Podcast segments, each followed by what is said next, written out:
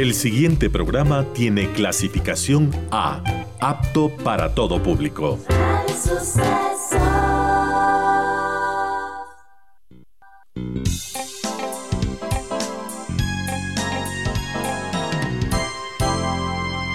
Advertencia. Este programa puede crear dependencia. Dependencia de la buena música, del comentario oportuno, del momento poético, de las voces que siempre tienen algo que decir. Aquí se unen la música y la palabra, con cierto sentido.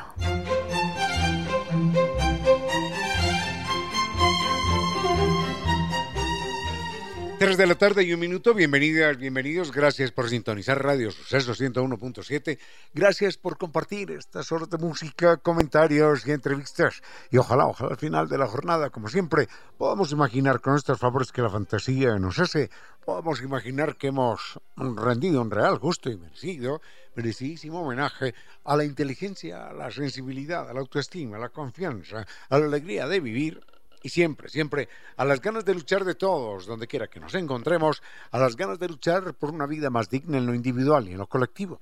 Y en esa tarea de cada tarde, de cada jornada, de manera generosa, inteligente, leal, nos acompañan ustedes con sus correos, contactos y mensajes en estas direcciones de las siguientes redes sociales.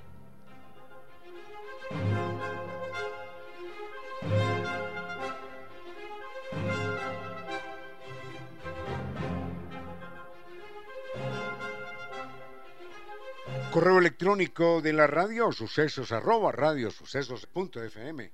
Eh, Twitter arroba radiosucesos En Instagram arroba radiosucesos y en Facebook Radio Sucesos Ecuador. En YouTube pueden visitar el canal Radio Sucesos 101.7 y en WhatsApp el número 0999 44013. Recuerden que las redes sociales de Concierto Sentido son estas concierto sentido ecuador arroba gmail.com. En Facebook nos siguen como concierto sentido Mi cuenta en Twitter arroba Ramiro Díez, en Instagram arroba Ramiro Díez Velázquez. Tenemos mucho para compartir y al frente en controles el doctor Vinicio Soria dispuesto a entregarnos la mejor música. Llegamos hasta ustedes gracias a la presencia de estas destacadas empresas e instituciones que creen que la radio, en medio de nuestras humanas, inevitables limitaciones, la radio puede y debe llegar siempre con calidad y calidez.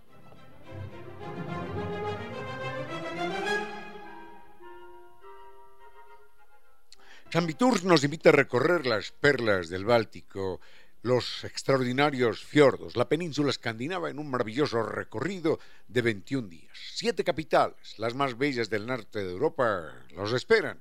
Copenhague, donde van a disfrutar de los más bellos paisajes naturales, van a vibrar con la magia de Helsinki, qué ciudad, sus palacios, sus fortalezas de fantasía, y se van a sentir como, como parte de un cuento de hadas.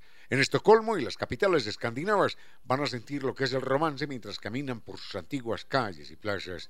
Y este es un lugar, sin dudas, para enamorarse, un lugar y un viaje, para enamorarse junto al fiordo de los sueños recorriendo el mar de Noruega. Como siempre, con guía acompañante desde Quito y el gran servicio San Viturs.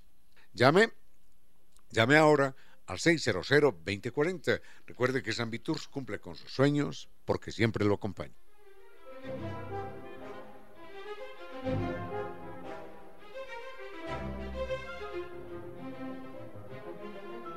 Y una pizza artesanal eh, italiana se distingue por su masa. Y el secreto, la maduración de 72 horas para tener una textura crocante y un sabor especial. Esto, esto la hace única y en Pizzería de Costa Sierra se la ofrece Massimo, nuestro queridísimo amigo, maestro pizzero italiano, y garantiza una experiencia única en un ambiente acogedor, con excelente música, así que acérquese para probarla. Benvenuto, le van a decir. La pizzería Costa Sierra atiende en su nuevo horario, de martes a sábado, entre la una de la tarde y las 8 de la noche. Domingo, entre la una de la tarde y las 5 de la tarde. Nos esperan allí y están ubicados en la pradera, frente a la sede de Flax.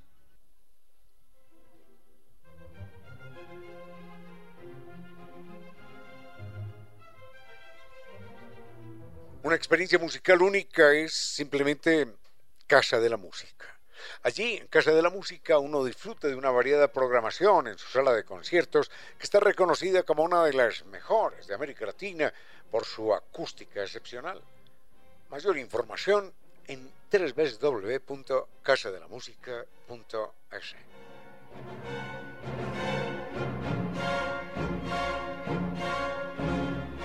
Lorena Cordero es elegancia y creatividad al vestir. Eso, creatividad al vestir, elegancia al vestir. Eso es Lorena Cordero. Y nos espera a todos en la Checoslovaquia y Eloy Alfaro.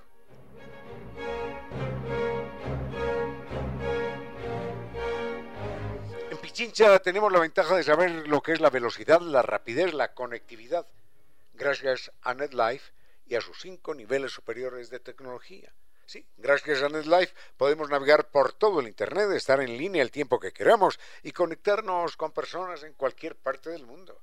Cámbiese, elija NetLife. Recuerde, NetLife el Internet inteligente para un mundo inteligente. Conozca más en la página netlife.es ¿eh? o llame al 39 20 Y es NetLife, el Internet inteligente para un mundo inteligente.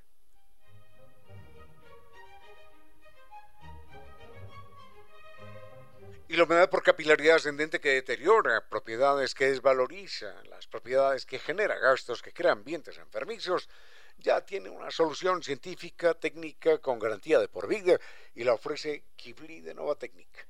Recuerden el mail es ecuador.novatecnica.com, la página novatecnica.com y dos teléfonos, 098 2600 88 y 098 81 85 798.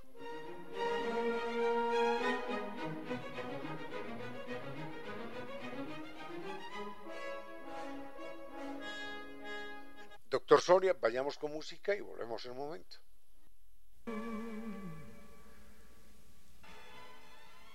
Don Jaime Alberto nos pide que hablemos de música y de músicos. Mire, eh, de música no hablo mm, porque debo señalar que mi formación musical académica es muy, muy, muy, muy precaria.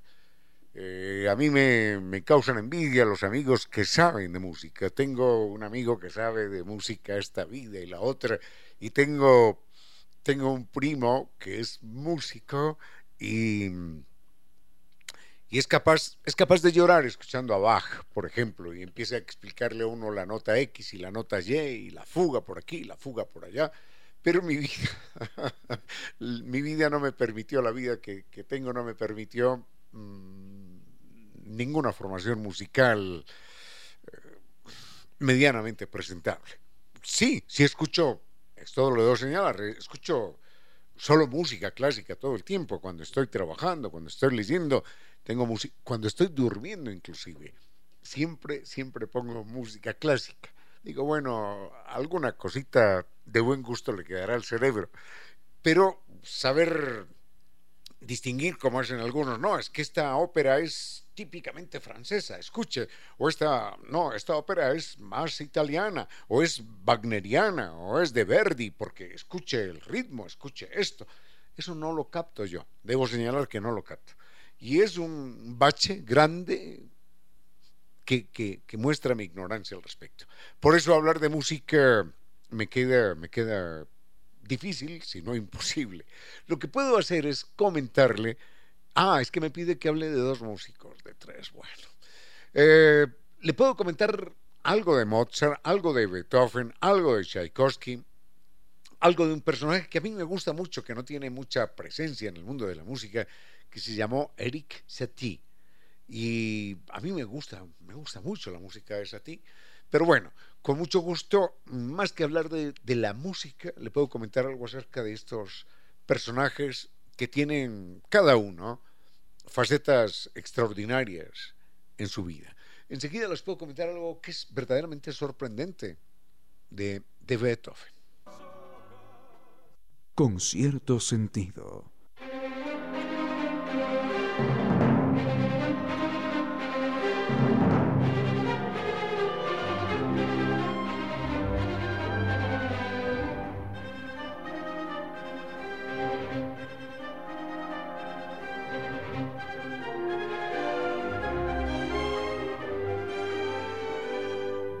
La honestidad, la ética y la constante búsqueda de la excelencia caracterizan cada uno de los tratamientos que desarrolla New Dental Care.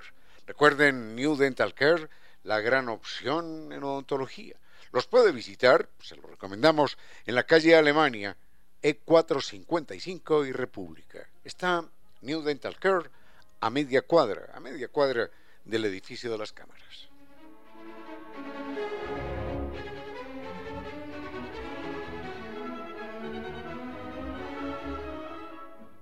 Hace poco tiempo, no hace mucho tiempo, a propósito de Beethoven, como nos pide don Jaime Alberto que hablemos, bueno, que hablemos de los músicos y de la música, hace no mucho tiempo se descubrió a través de una serie de exámenes genéticos, se descubrió que, miren esto, que el padre, el padre de Beethoven, no era su padre biológico. Entonces, en algún momento, la madre de Beethoven tuvo un amorío por aquí, un amorío por allá, quién sabe cómo sería eso, eso queda siempre para el misterio de la historia y dejémoslo ahí con toda discreción, pero Beethoven no era hijo de su padre. Sin embargo, hay que recordar que entre los hijos de, aquel hombre era Beethoven el más el más eh, el más afecto a su padre. Así es la vida, ¿no? Los otros hijos de Beethoven sí querían a su papá y tal cosa, y era su padre biológico. En cambio, Ludwig van Beethoven, que no era su hijo biológico, obviamente esto no lo sabía ni su padre ni el músico, era el más apegado a él. Y hay un momento eh, triste en el que Beethoven, el músico, eh, experimenta la muerte de su padre después de, muchas vicisitudes. Su padre era alcohólico, alcohólico, duro. Beethoven también heredó algo de esto, mm, pero quizás por, educación y no por genética. Enseguida les comento cómo fue ese trasegar de Beethoven músico con su padre músico, con su padre de familia, ¿no? pero que no era su padre biológico, y mm, la presencia del dios Baco, en la vida de estos dos.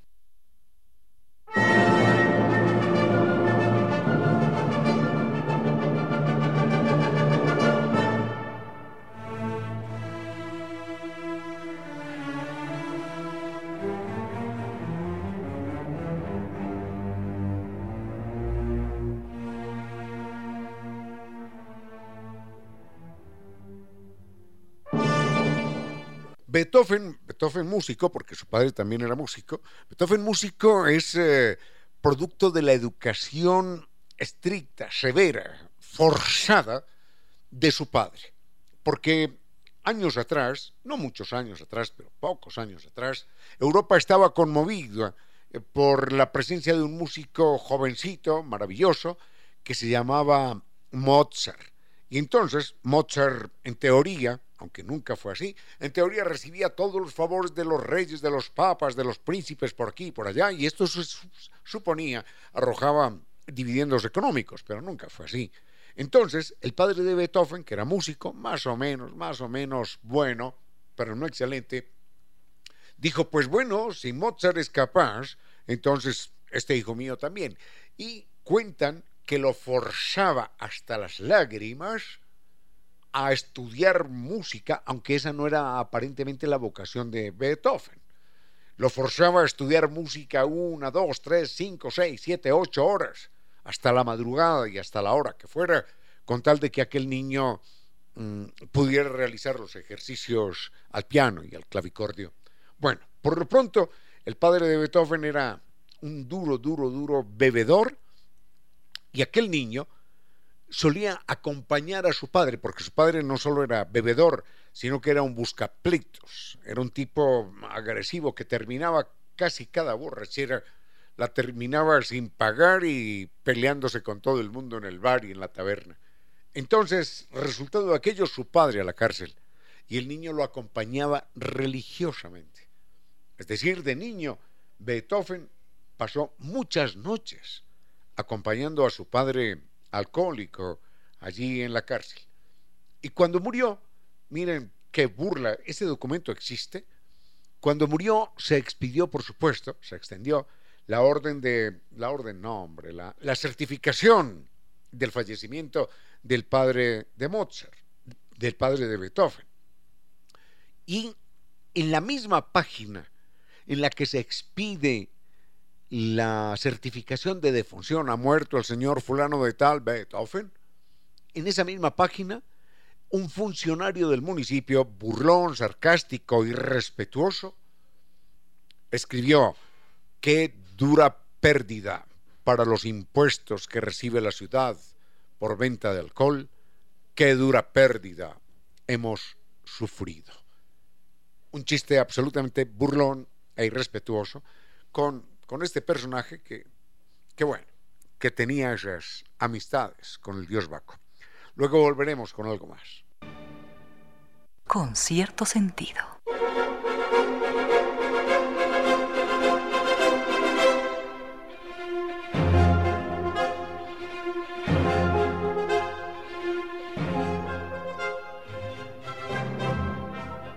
Las perlas del Báltico, esa es la invitación que hace San Vitur con sus fiordos, con la península escandinava, en un recorrido de 21 días. Recuerde siete capitales, las más bellas del norte de Europa, Copenhague, para disfrutar allí de bellos paisajes naturales. La magia de Helsinki es una ciudad, ¡ah, qué maravilla. Sus palacios, sus, sus fortalezas le hacen sentir a uno que hace parte de un cuento de hadas. Estocolmo, las capitales escandinavas, todo aquello le va a permitir sentir el romance mientras camina por sus antiguas calles y playas. Recuerde que es un viaje para enamorarse junto al fiordo de los sueños, allí en el mar de Noruega, y como siempre, por supuesto, con guía acompañante desde Quito y el gran servicio San Vitur. Teléfono 600-2040. Y San Vitur siempre cumple con sus sueños porque siempre lo acompaña.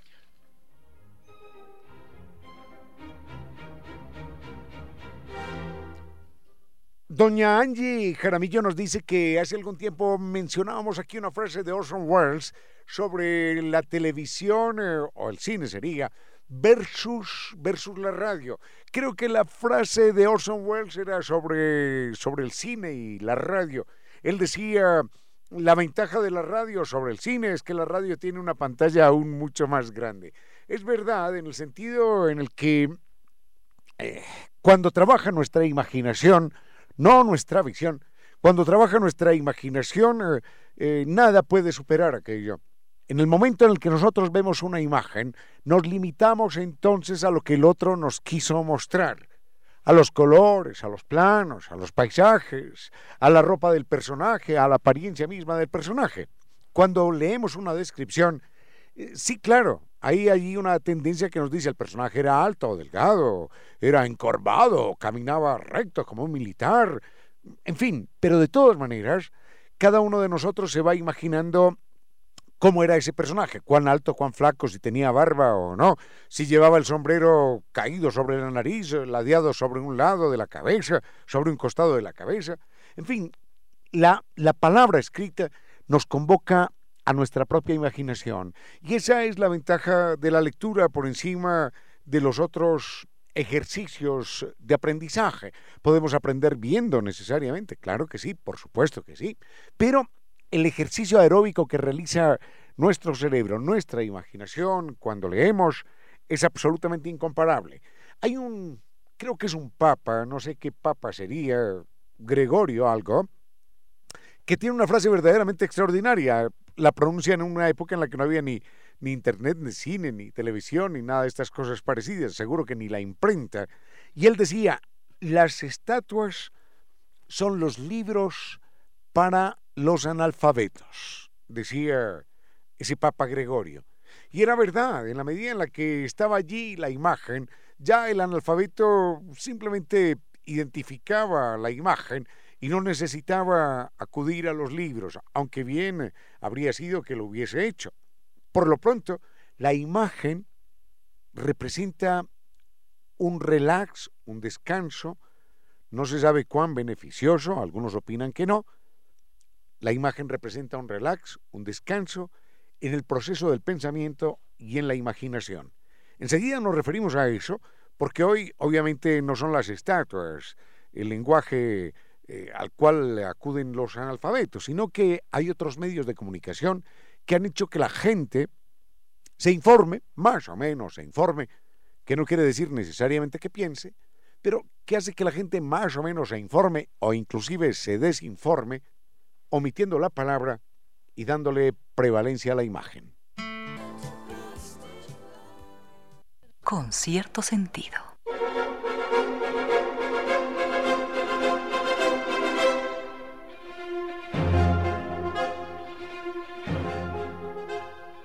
Paredes descascaradas significan un problema estético, pero mucho más que eso. Porque desvalorizan la propiedad, claro que sí. Porque crean ambientes enfermizos. Porque son una fuente de gastos absolutamente imparable. La humedad por capilaridad ascendente no tiene solución. No tiene solución si uno pretende que la solución es el ladrillo, el cemento, la pintura, el albañil. No, no, no tiene solución. Tiene solución científica, técnica, porque el problema es físico-químico. Entonces recuerde que Iblia Nova Técnica le garantiza a usted una solución de por vida. El mail es ecuador.novatecnica.com, la página novatecnica.com y dos teléfonos 098 26 005 88 y 098 81 85 798.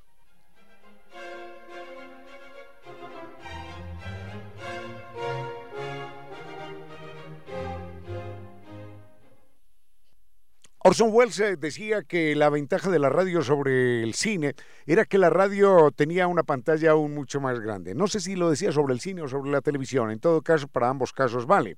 Y Gregorio, un papa muy inteligente tenía que haber sido, señalaba eso, las estatuas son los libros para los analfabetos. Y es que no solamente reemplazan ese, digamos que no, no lo alcanzan a reemplazar, pero entregan algún caudal de información sino que también hacen, está demostrado hoy científicamente en los laboratorios, hacen que el cerebro trabaje de una manera más lenta.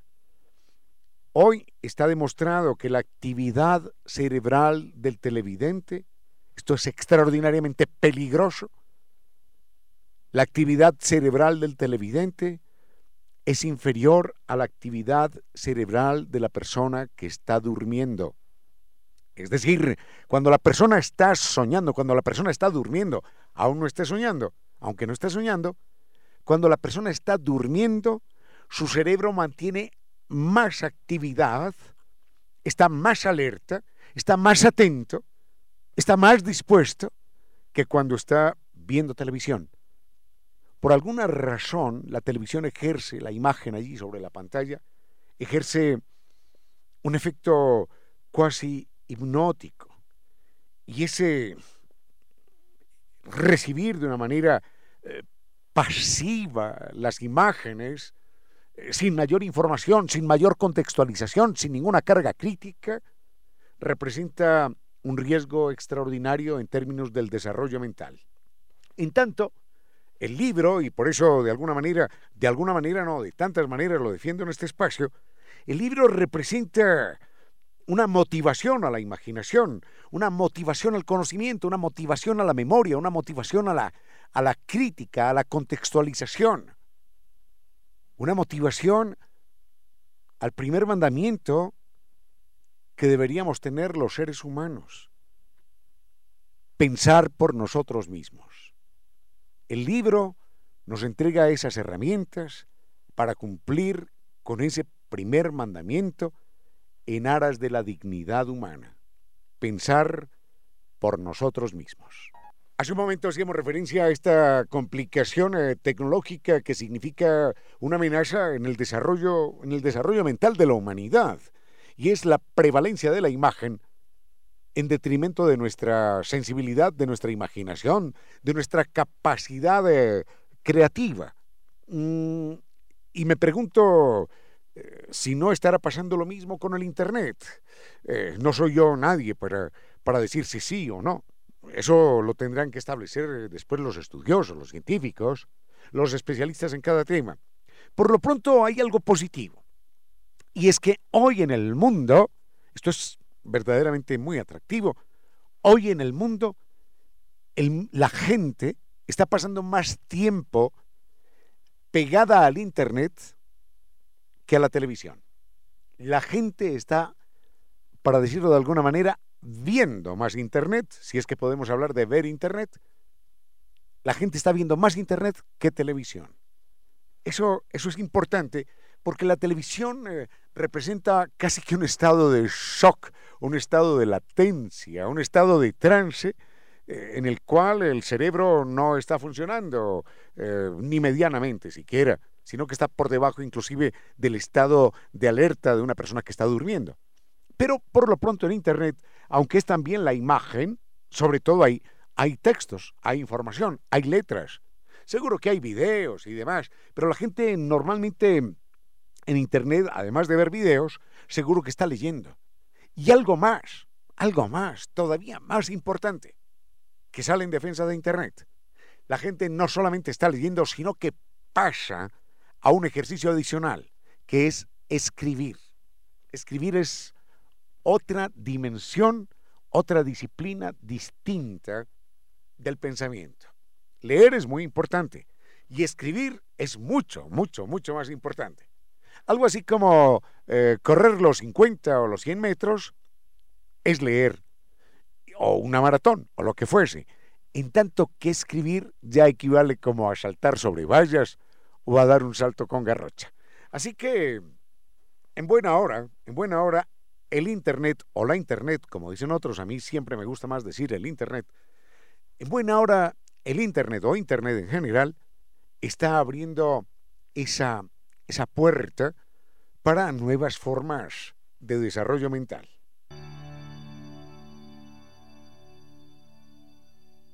Con cierto sentido.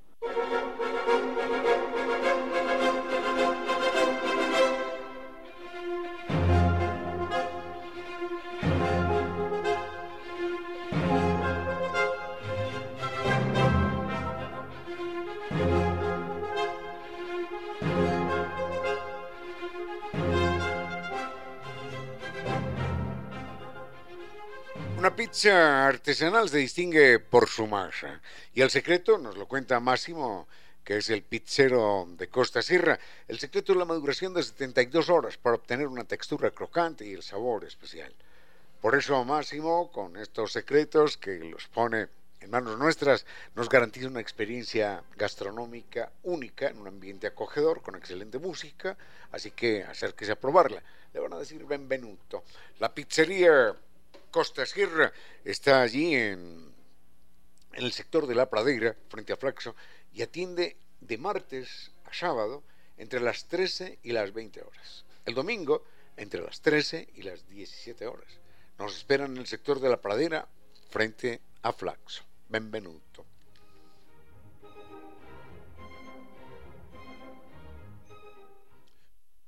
¿Existió o no existió el diluvio? Por supuesto que sí, sí existió y eh, no en términos bíblicos, pero sí en términos climáticos, en términos científicos, en términos reales, existió eso que podríamos llamar eh, el diluvio y corresponde al último cambio climático hace aproximadamente unos 10 o 12 mil años. Yo no estoy muy seguro de esto. Recordemos que hace 10 o 12 mil años se produjo un cambio climático, valga la cacofonía, un cambio climático dramático en la humanidad, mm, sin que me diera, esto es preocupante también, sin que me diera ninguna acción humana. Porque entonces, hace 10 o 12 mil años, los seres humanos no teníamos capacidad para eh, originar cambios climáticos como el que estamos originando en los tiempos que corren. Hace 10 o 12 mil años, la Tierra sufrió un cambio climático intenso, fuerte, y los casquetes polares, que cubrían buena parte, o mucha más parte de la que hoy cubren, simplemente se derritieron. Recordemos que los casquetes polares hace unos 12.000 años llegaban hasta la parte media de Europa. Eh, y en el sur llegaban hasta lo que hoy es, por ejemplo, eh, Paraguay o, Bolivia. Y, y en esa medida esos lugares de la Tierra eran inevitables. Se produce ese cambio climático, los casquetes polares se derriten y la memoria de los pueblos de hace 10 o 12 mil años a partir de la tradición oral, fue aquello tan impactante, a partir de la tradición oral mantienen, mantienen al recuerdo de aquellos días dramáticos. Pero no solamente mantienen el recuerdo de aquellos días dramáticos, sino que también pretenden, absolutamente humano, pretenden darle una explicación a aquel fenómeno. Recuerdo en este momento tres o cuatro, tres o cuatro explicaciones del diluvio, incluyendo por supuesto la de la Biblia, que es una copia exacta, exacta de, de la mitología asiria. Mm, lo único que cambia es el nombre eh, de la, de la, del personaje, que no es Noé, sino que en la mitología asiria es otro personaje distinto, pero igualmente en la, en la mitología asiria se le aparece Dios a aquel hombre y le dice que el mundo está verdaderamente mal, mal llevado por los seres humanos, que los va a castigar y que va a salvar solamente a los buenos. Le ordena, le ordena a ese Dios todopoderoso al personaje asirio que construya una barca, una, un arca, y que monte allí a su familia y a todos los animales, dos de cada uno. Y en efecto lo hace, llegan las lluvias, arrasan con todo, mueren todos los demás animales y personas mueren ahogadas, y a los 30 o 40 días el hombre manda una, un ave, manda un ave a, ver qué es lo que pasa, el ave no regresa, deja pasar un tiempo, manda una paloma y la paloma regresa con un ramo de olivo, señal de que ya las aguas han bajado y de que Dios ha establecido la paz con los seres humanos. De ahí viene lo, de, lo del ramo de olivo como una forma de sellar la paz o como símbolo de la paz. Esto que hace parte de la mitología asiria, más, más primitiva que la judeocristiana, es tomado de manera textual por la religión judeocristiana, aparece en la Biblia, y lo único que cambia es el nombre del personaje. No es Noé, sino algo así como Asimrod, pero no estoy muy seguro del, nombre del personaje sirio, pero la historia es fundamentalmente lo la misma. Los, eh, los incas también tenían su explicación, los habitantes de Papúa Nueva Guinea tenían otra, mm, los aztecas o los mayas, no, los aztecas tenían otra, en fin, Enseguida vemos alguna, alguna más de estas. Unos consejos comerciales y regresamos con cierto sentido. A esta hora, recuerde que puedes confiar en lo que quieras, pero no puedes dejar de nadar hacia la orilla. 16 horas, 3 minutos. Para garantizar su parasitismo histórico al que justificaban diciendo que era voluntad de Dios, las monarquías europeas hacían lo que fuese necesario. En una de estas jugarretas de intercambio de sangres y consolidación de poderes, desde algún lugar de la desaparecida Prusia llegó a San Petersburgo una chica que debería casarse con el futuro zar de Rusia. Al ver la pobreza del lugar, la jovencita dijo: Así que esta es la hacienda miserable que tengo que gobernar. En ese momento, esa mujer insolente tenía 16 años y la historia la conoce como Catalina la Grande. Cuando Catalina se casó con el duque Pedro, que tenía 18 años, se llevó la gran sorpresa. A su marido no le gustaban las mujeres distinguidas que hablaran varios idiomas y estuvieran perfumadas. El futuro zar exigía que le llevaran a palacio a campesinas miserables, ojalá con alguna deformidad física. Ocho años tardó en consumar el matrimonio con su esposa, imaginando en su lecho, quizás, a alguna mendiga desdentada como era su pasión. Mientras tanto, Catalina nunca conoció el placer de ser seducida porque era considerada fea y nunca tuvo el gusto de ser infiel porque elegía a dedo a sus muchos amantes en público delante de su esposo. Catalina tenía amantes en toda Rusia y admiradores incondicionales en la iglesia que pronto se convirtió en enemiga de Pedro porque el zar decidió restarle poder económico. Mientras tanto, en Europa, en especial entre los franceses cultos, la imagen de Catalina era sagrada.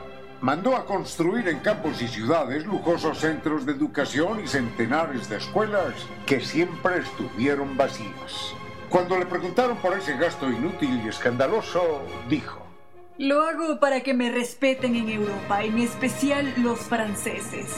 No soy tonta. Si permito que los pobres estudien, entonces perderé mis privilegios. Seis meses después de haber sido nombrado zar, uno de los amantes de Catalina decidió deponerlo y lo encarceló. Pedro, desmoralizado, aceptó sin problema. Solo pidió su violín y algo de vino. A los ocho días apareció estrangulado en su celda. La misma Catalina comunicó su muerte con un comunicado que decía...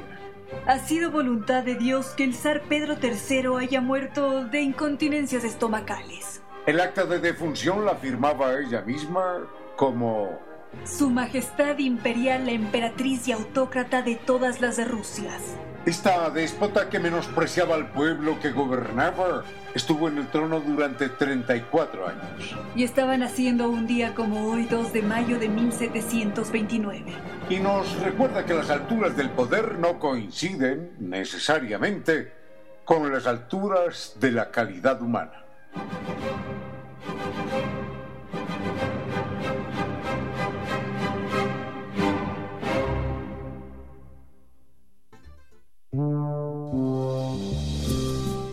Momento para la historia y las noticias del mundo de los animales, nuestros hermanos. Hoy en muchos centros de investigación científica los animales son objeto de profundas y de varias investigaciones.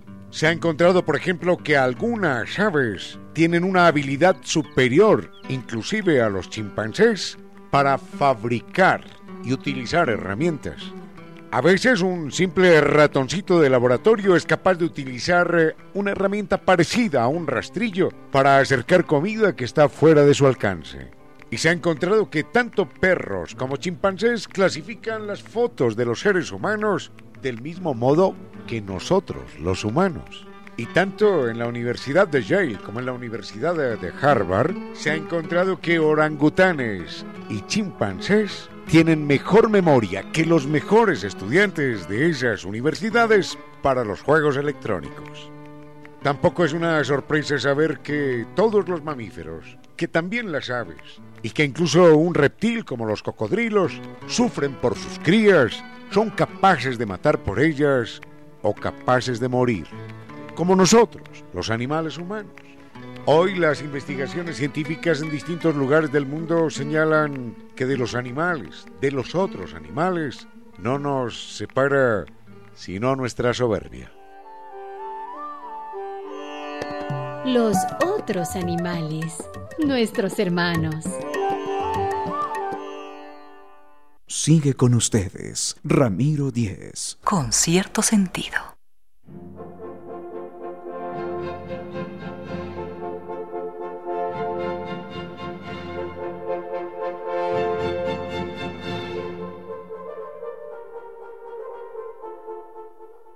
Volvemos con lo del diluvio y recordábamos que este acontecimiento tan intenso en la historia de la humanidad, de aquella humanidad primitiva, quedó tan profundamente marcado y tuvo que haber sido verdaderamente dramático aquello.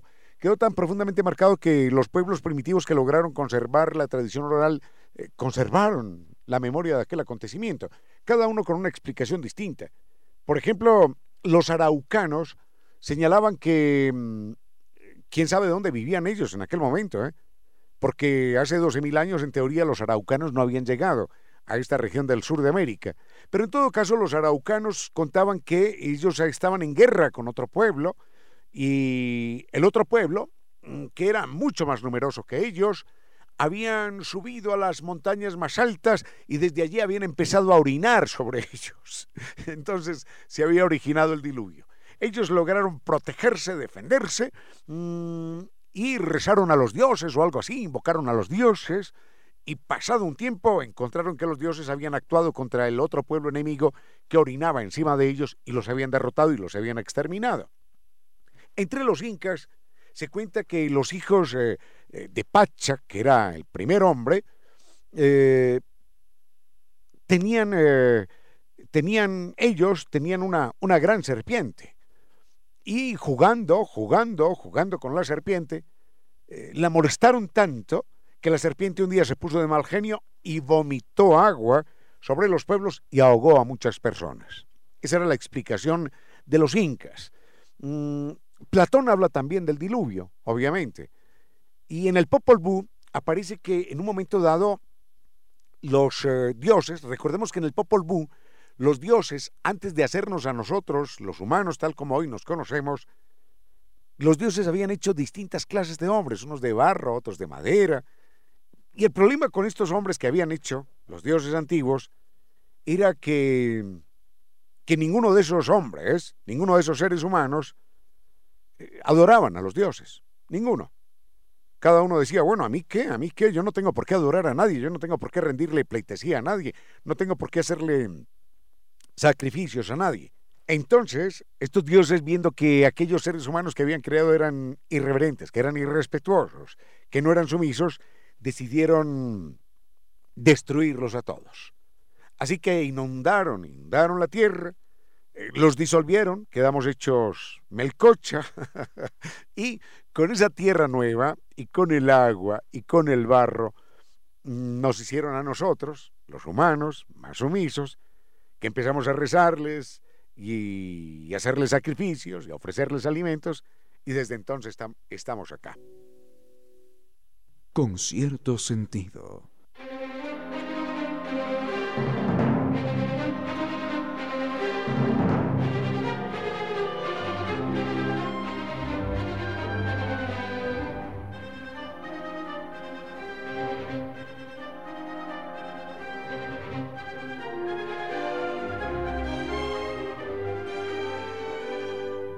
La honestidad, la ética y la constante búsqueda de la excelencia caracterizan cada uno de los tratamientos que desarrolla New Dental Care. Recuerden, New Dental Care, la gran opción en odontología. Los puede visitar, se lo recomendamos, en la calle Alemania, E455 y República. Está New Dental Care a media cuadra, a media cuadra del edificio de las cámaras.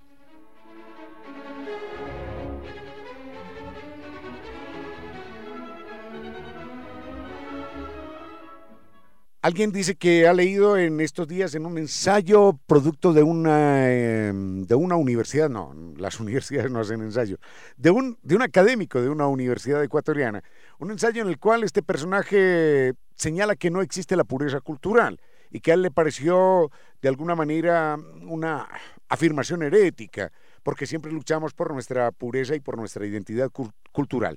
Ese personaje, eh, al que nos refiere el oyente, está absolutamente en lo cierto.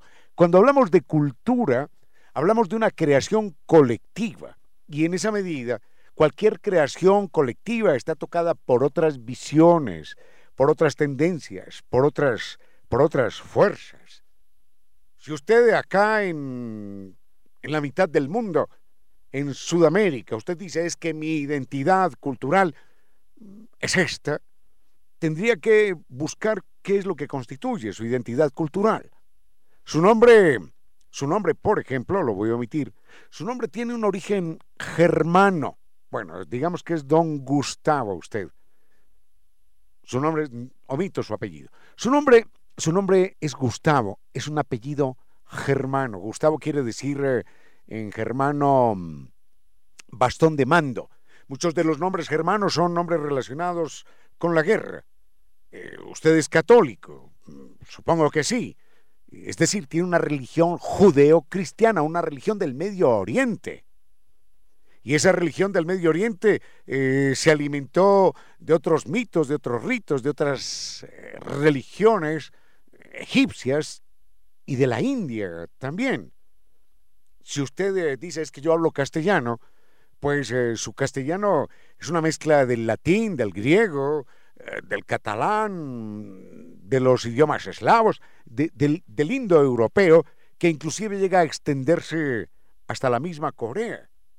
¿Cuál es entonces la identidad cultural? Ah, es que creo en la democracia. Bueno, la democracia es un invento de los griegos de hace 2400 años, 2500, y que fue refrendada en 1789 por los, por los franceses.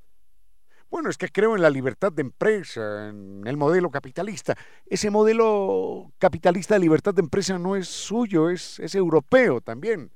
Y cuando usa corbata le está rindiendo un homenaje a una tradición de los croatas. En fin, y, su apellido puede ser inglés o puede ser quichua, y, o puede ser vasco. En fin, ¿cuál es la identidad cultural nuestra? Seguro que en todo esto que yo estoy diciendo he utilizado palabras que vienen del latín, del griego, eh, del alemán, del anglo. Seguro que sí, del quichua. En cualquier momento también puedo haber pronunciado ah, algún, algún ecuatorianismo. La, la identidad cultural es algo que primero, primero tendría que definirse. Es que cuando dicen lo nuestro, lo nuestro, uno tendría que preguntar qué es lo nuestro realmente qué es lo nuestro. Yo no sé, yo no sé si en el mundo exista una sola cultura que uno pueda llamar cristalinamente pura, cristalinamente intocada, cristalinamente no, no influenciada por otras culturas. Eventualmente tendría uno que irse al Polo Norte. Y seguro que en el Polo Norte, entre los inuit, entre los lapones, uno encontraría eh, memorias de los pueblos de, Siberia y de los pueblos eh, mongoles. Y seguro que, seguiría encontrando esas mismas raíces. Así que culturas puras, yo no sé, yo no sé si existen. Enseguida le quiero poner un ejemplito adicional sobre esto de la influencia cultural, sobre nuestros criterios, sobre nuestros valores, para que nos demos cuenta de que todos somos eh, producto de todos, sin duda alguna. Con cierto sentido.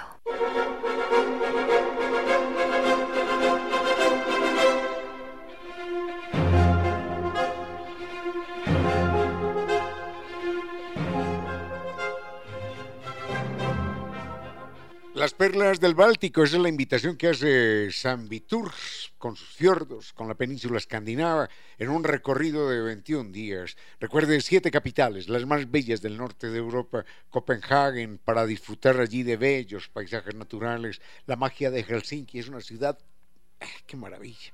Sus palacios, sus, sus fortalezas le hacen sentir a uno que hace parte de un cuento de hadas.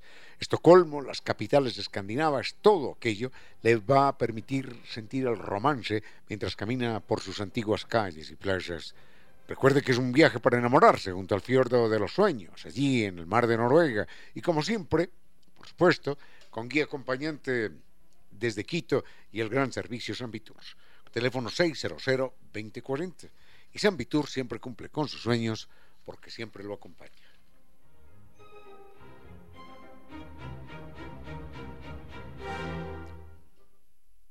Hace un momento hablábamos acerca de esto que no sabemos si existe, que es la pureza cultural. Y lo que señalábamos era que todas las culturas están interrelacionadas de una y otra manera, y no se digan los tiempos que corren, cuando las influencias eh, se acrecientan, se hacen más agresivas. Uno encuentra hoy niños ecuatorianos que, que hablan más o menos con los modismos del chavo. Eh, uno encuentra que de repente un modismo venezolano o colombiano o mexicano o argentino a través de la televisión, por ejemplo, empieza, empieza a pegar en nuestro medio. Y seguro que nos vamos eh, interrelacionando, nos vamos influenciando unos a otros. Eh, el latín, el griego, por ejemplo, que son las lenguas matrices nuestras, están emparentadas también con el sánscrito. Y una lengua, ya esto lo hemos dicho varias veces, una lengua tan lejana, tan extraña, tan irreconocible para nosotros como el coreano, tiene también, la, tiene también raíces indoeuropeas. Es decir, en esa medida está mezclado el coreano. Mezclado no, pero tiene un ADN, un ADN común. Tiene un ADN común con el castellano nuestro, con el castellano de cada día. Así que, cuando hablamos de, culturas y de valores absolutos, es eh, algo verdaderamente atrevido.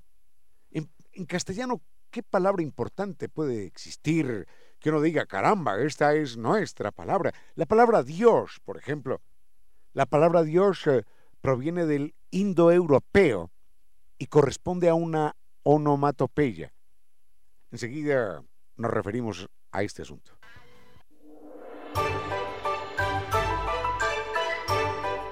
Filósofos que enseñaron a pensar y a vivir, y que siguen enseñando a vivir y a pensar por encima de los siglos.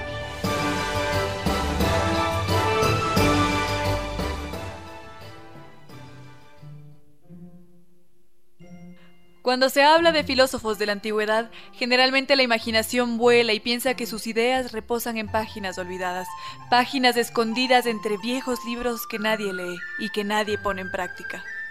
En el caso de Confucio, el filósofo chino, es todo lo contrario. Quien haya visitado alguna vez a Taiwán y haya leído algo del filósofo, descubrirá que su pensamiento está vivo y vigoroso en lo que él siempre soñó. En la armonía de las relaciones humanas, en la forma en que hombres y mujeres, padres, hijos, vecinos, visitantes se relacionan entre sí. Taiwán es un país deslumbrante por su belleza y su gran avance tecnológico.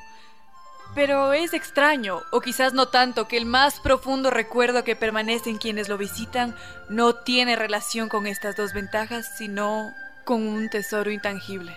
La gran riqueza del pueblo de Taiwán, más allá de la tecnología que ha desarrollado, más allá de las riquezas naturales, es la filosofía de Confucio. Esta filosofía está viva después de miles de años. Este tesoro se refleja en la calidez de su gente, con su fineza, con su sonrisa y amabilidad vocacional que resulta inolvidable. En China, Taiwán, el pensamiento y ejemplo de Confucio siguen vivos en su gente.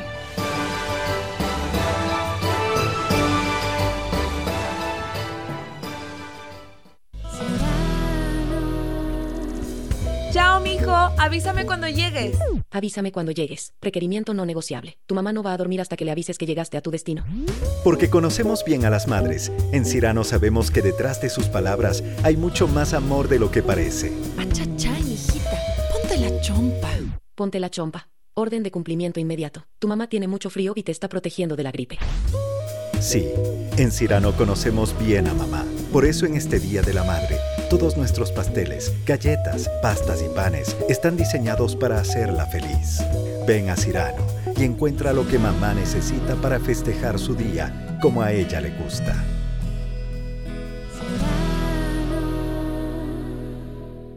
Sigue con ustedes, Ramiro Díez. Con cierto sentido.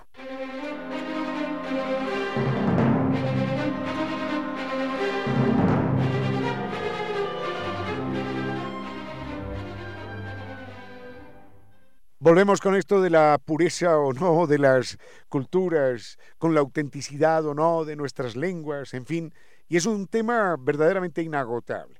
Señalábamos a manera puramente anecdótica que, por ejemplo, una palabra tan importante en el idioma castellano y seguro que en muchos otros idiomas, una palabra tan importante como la palabra Dios, es una palabra primero de origen onomatopéyico. Una onomatopeya es aquella palabra que representa con su sonido el fenómeno al cual hace alusión. Por ejemplo, si decimos zumbido, zumbamos un poco al pronunciar la palabra zumbido.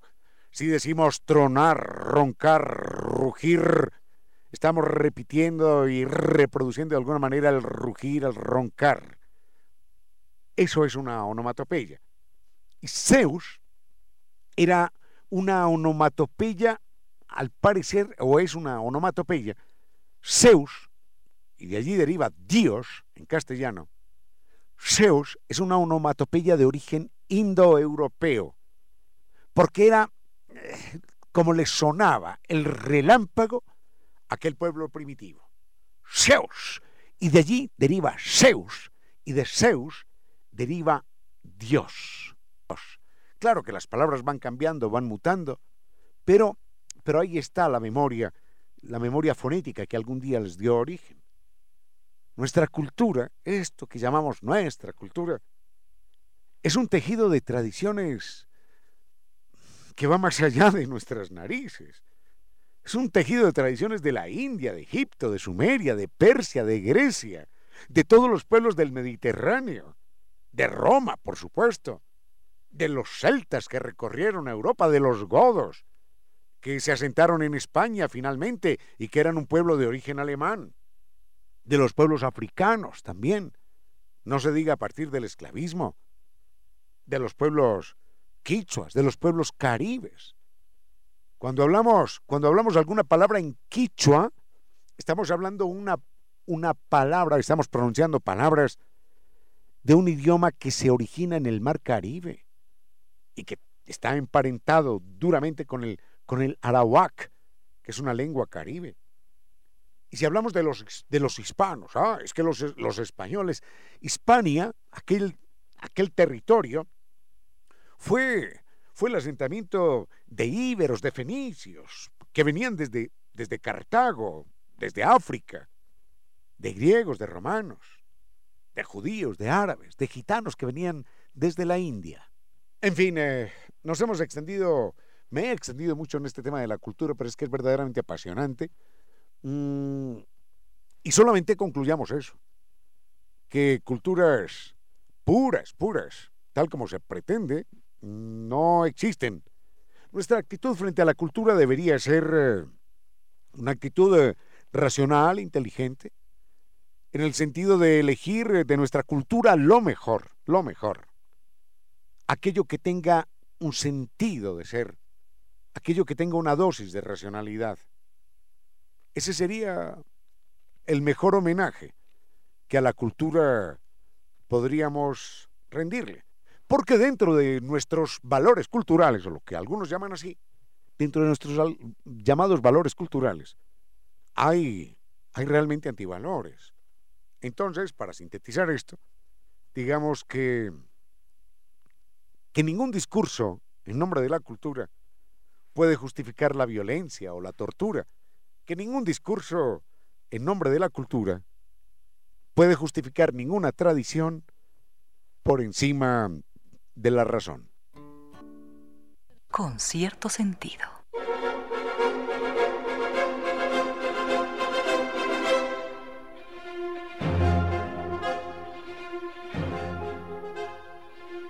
Descascaradas significan un problema estético, pero mucho más que eso. Porque desvalorizan la propiedad, claro que sí. Porque crean ambientes enfermizos. Porque son una fuente de gastos absolutamente imparable. La humedad por capilaridad ascendente no tiene solución. No tiene solución si uno pretende que la solución es el ladrillo, el cemento, la pintura, el albañil. No, no, no tiene solución. Tiene solución científica, técnica, porque el problema es físico-químico. Entonces recuerde que Iblia Nova Técnica le garantiza a usted una solución de por vida. El mail es ecuador.novatecnica.com, la página novatecnica.com y dos teléfonos 098 26 005 88 y 098 81 85 798.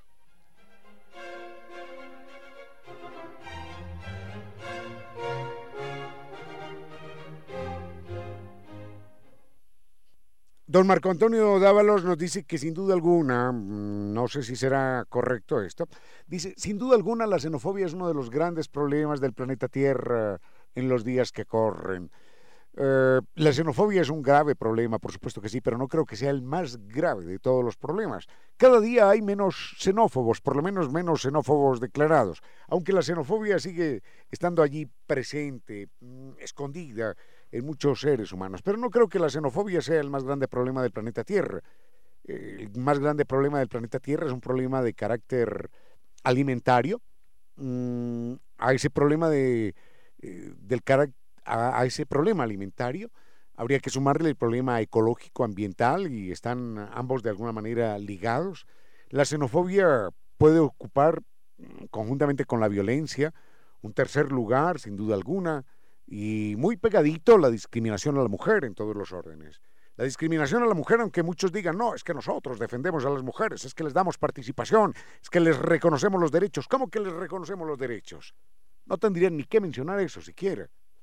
No tendrían ni que mencionar, es que, es que yo soy muy bueno con mis esclavos, es que yo soy muy bueno con las mujeres, les reconozco los derechos. No habría ni que mencionar aquello. En todo caso, la discriminación a las mujeres, eh, la xenofobia, eh, parecen ser eh, eh, dos de los grandes problemas, aunque no los principales en el mundo necesariamente. Quizás el principal problema es el problema alimentario y el problema climático. Ambos, ambos problemas, íntimamente relacionados con el número de habitantes que en el planeta somos y con las tasas de crecimiento poblacional y con las tasas de consumo individual. Mm, sobre la sobre la xenofobia. Estoy recordando una frase de un personaje que alguna vez leí y enseguida la comentamos. Mire las estadísticas. Conducir bien o conducir mal no es asunto de vida o muerte. Es mucho más que eso. Conducir bien o conducir mal hablan de su inteligencia, de su sentido común, de su cultura, de su dignidad. A la gasolina agréguele un aditivo neuronas para salvar su vida y muchas otras. El Premio Nobel de Física, de Química, de Matemáticas, de Literatura, de Economía, de Paz, no solo tiene el reconocimiento mundial, tiene también una jugosa cifra que supera el millón de dólares. Acabamos a darle un dato por si acaso usted tiene interés en ganarse ese millón de dólares que no va a resultar nada difícil. El ganador del próximo Premio Nobel de la Paz será aquel ingeniero que invente un dispositivo de tal manera que el pito que el claxon, que la trompeta del automóvil suene primero en los oídos del conductor que lo oprime y que lo quiere utilizar. En ese momento las ciudades se convertirán, ya lo verá usted, en lugares decentes y silenciosos. El ganador del próximo Premio Nobel de la Paz y eventualmente de la medicina, porque esto significará evitar muchas enfermedades, será aquel que invente el pito del automóvil de tal manera que suene primero y de manera más estridente dentro de la cabina del conductor que lo quiere utilizar. Valore la vida. Conduzca con precaución.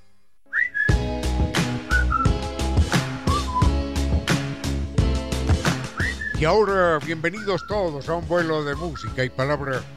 Bienvenidos a este espacio con cierto sentido, con Reina Victoria Díez, para que todos disfrutemos de un vuelo de música y palabra.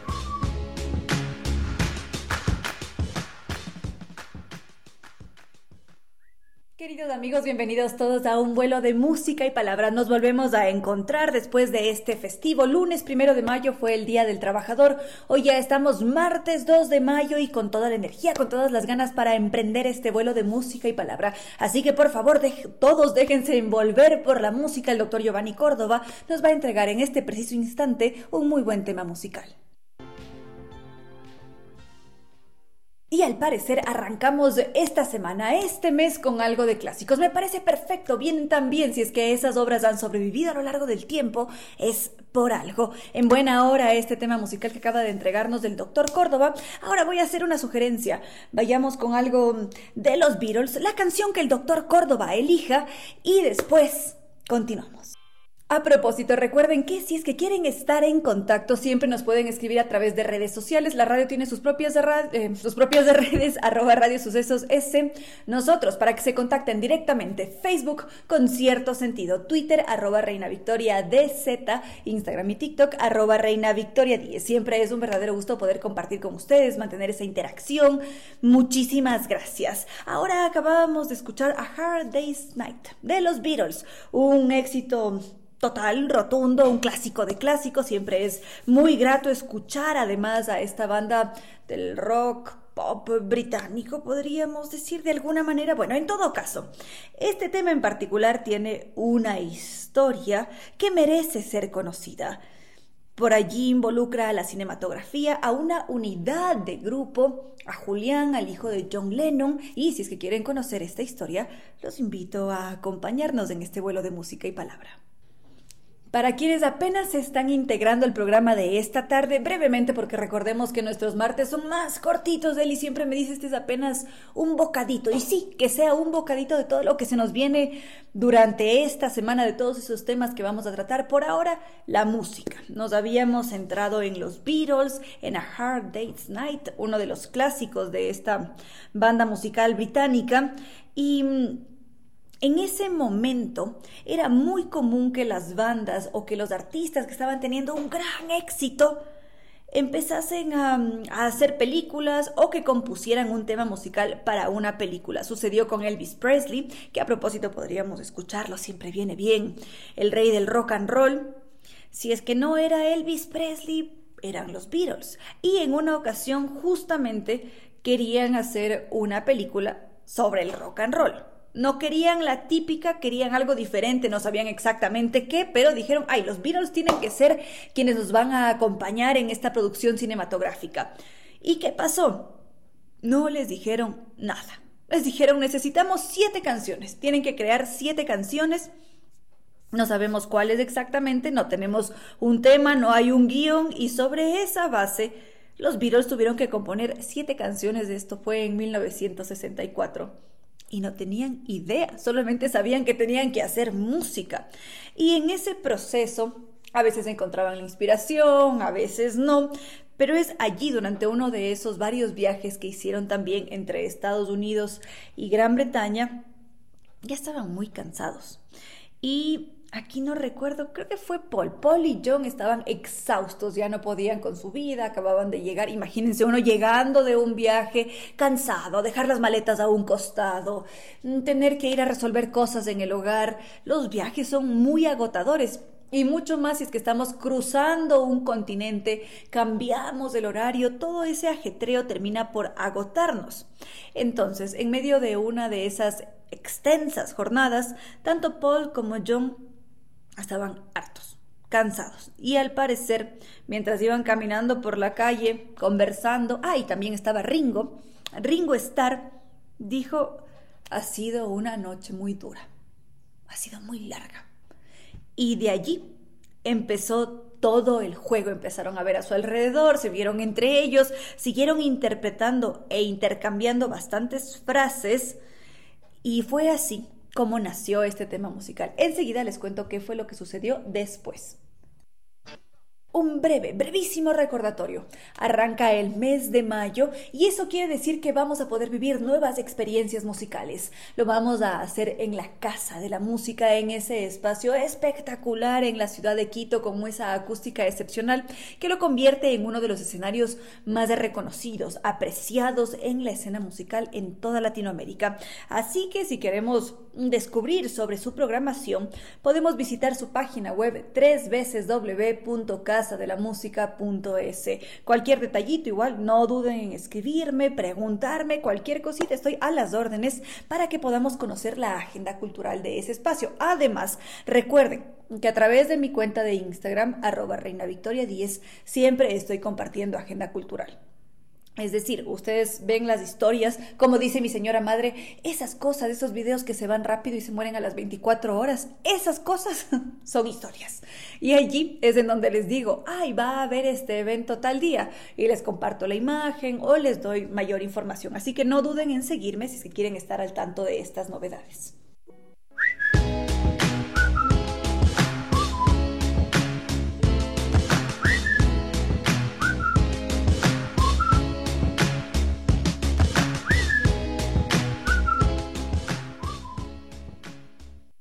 Ya para terminar con esta historia de los Beatles, porque como les había dicho, nuestros martes son muy cortitos, es una pena que solamente podamos compartir media horita, pero lo importante aquí es que le podemos sacar todo el jugo como hemos hecho hoy con los Beatles y la historia de este tema musical, A Hard Day's Night. Entonces, como les decía, que esto además después fue un álbum. Sí, empezó como un tema musical, luego se convirtió en un álbum, en uno de los más representativos, de los más sonados, de los más hablados de este grupo británico. En todo caso, el grupo que estaba tan cansado de ir, venir entre Miami y Londres, ya no podían con su vida, dicen ha sido una noche bastante larga, extensa, y empezaron a conversar, a intercambiar frases, luego cada quien ya se fue para su casa. Y al parecer, mientras que cada uno estuvo en casa, empezaron a maquinar y a decir, ah, podríamos implementar esta frase, podríamos decir esto y aquello. Y luego se encontraban en los ensayos, seguían con ese intercambio y alguien decía, ay, a mí no me gusta mucho lo que está, el juego de palabras que hay aquí, quizás lo podemos cambiar un poco, justamente porque les había dicho que estaba involucrado Julián, el hijo de John Lennon, él tenía un año en aquel entonces. Y al parecer, John, cuando llegó a casa después de ese larguísimo viaje, dijo, cuando estoy tan cansado, cuando llego después de una jornada tan larga y te veo, todo se esfuma, todo se extingue.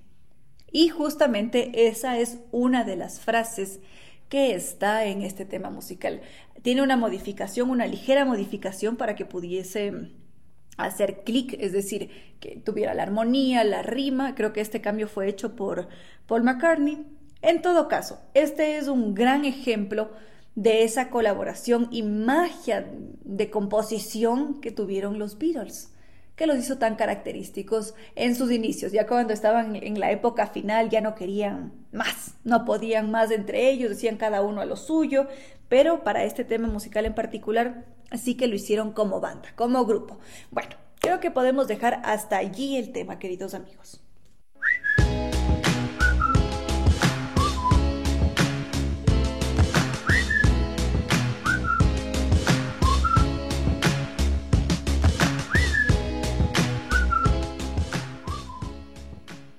Y ahora sí, tenemos que llegar ya al final de este vuelo de música y palabra, así que vamos aterrizando, conectándonos a tierra. La imaginación siempre puede seguir volando, siempre podemos seguir transitando por esos diferentes mundos, épocas, conociendo. Ustedes recuerden siempre hacer sugerencias, comentarios, estoy allí para leerlos, para responderles, por supuesto.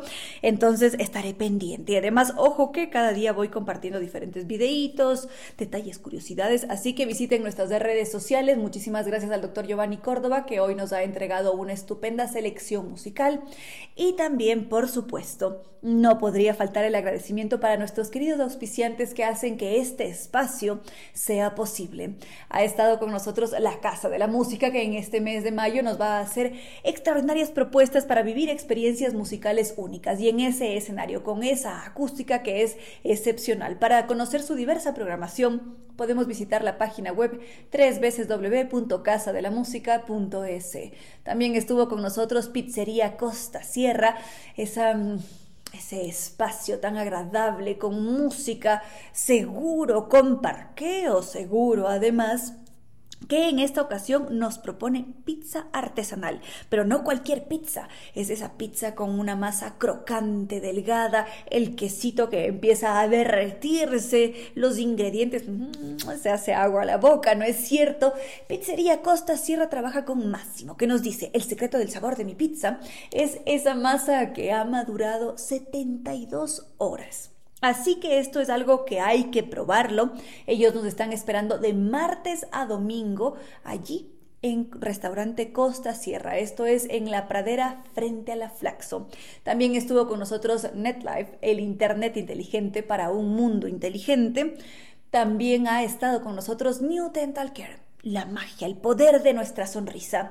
Los podemos encontrar en redes sociales como New Dental Care o si no, buscar su página web www.newdentalcare.com. La magia, el poder de nuestra sonrisa. También estuvo con nosotros Nova Técnica. Ellos son los expertos en humedad. Si es que tenemos algún problema, las paredes empiezan a descascararse, empiezan a hacer un dolor de cabeza, sabemos que podemos acudir a donde los expertos que actúan como lo haría un doctor nos entregan un diagnóstico y nos dicen, se acabó. Esto es lo que usted necesita y dígale adiós para siempre a la humedad. Para contactarse con Nova Técnica, su sitio web www.novatecnica.com.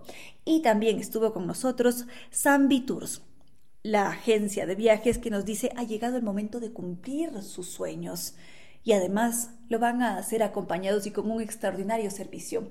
En esta ocasión nos invitan a hacer un largo recorrido por Europa, por Portugal, por las islas griegas. Son 21 días de recorrido. Espectacular, es definitivamente algo que no hay cómo perderse y ellos nos dicen, vámonos por el río Duero en un crucero, bebemos un buen vino en Oporto, enseguida vamos a enamorarnos con esos atardeceres en Santorini, sentirse parte de la mitología allá en Grecia. Una verdadera maravilla, queridos amigos, un deleite. Así que para contactarse con Sambitur, si es que estamos en Quito, su teléfono 600-2040, su página web www.sambitours.com y también podemos visitarlos directamente en las Naciones Unidas y Veracruz frente a la sede de jubilados del IES.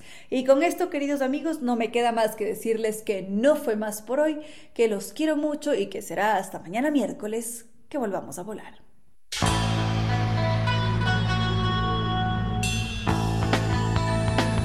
Si como dicen es cierto que en la vida no hay casualidades, piense, ¿por qué escuchó usted este programa? Tal vez escuchó aquello que necesitaba o tuvo la sospecha de esa luz dentro de su propio ser. Una gota de agua, un corazón que late, una semilla en su memoria, un remanso en medio de sus prisas, una voz que aliente su esperanza, una pluma para sus alas algo de eso hemos querido ser. Aquí, en Concierto Sentido, con Ramiro Díez. Y Reina Victoria Díez.